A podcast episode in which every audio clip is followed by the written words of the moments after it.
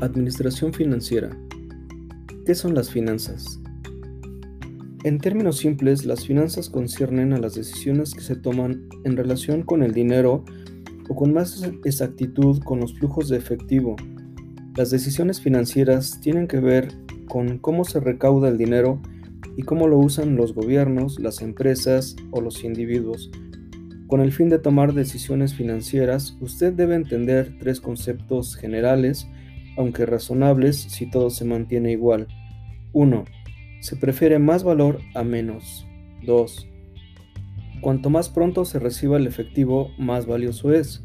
Y 3. Los activos con menos riesgo son más valiosos preferidos que los activos con más riesgo.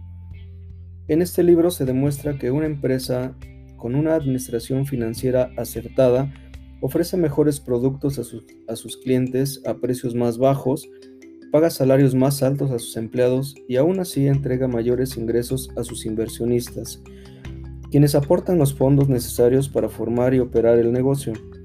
Debido a que la economía, tanto nacional como internacional, está compuesta por clientes, empleados e inversionistas, la administración financiera sensata contribuye al bienestar tanto de los individuos como de la población, aunque el énfasis de este libro son las finanzas empresariales, usted descubrirá que los mismos conceptos que la empresa aplica cuando toma decisiones de negocios acertadas son adecuados para tomar decisiones informadas a sus finanzas personales.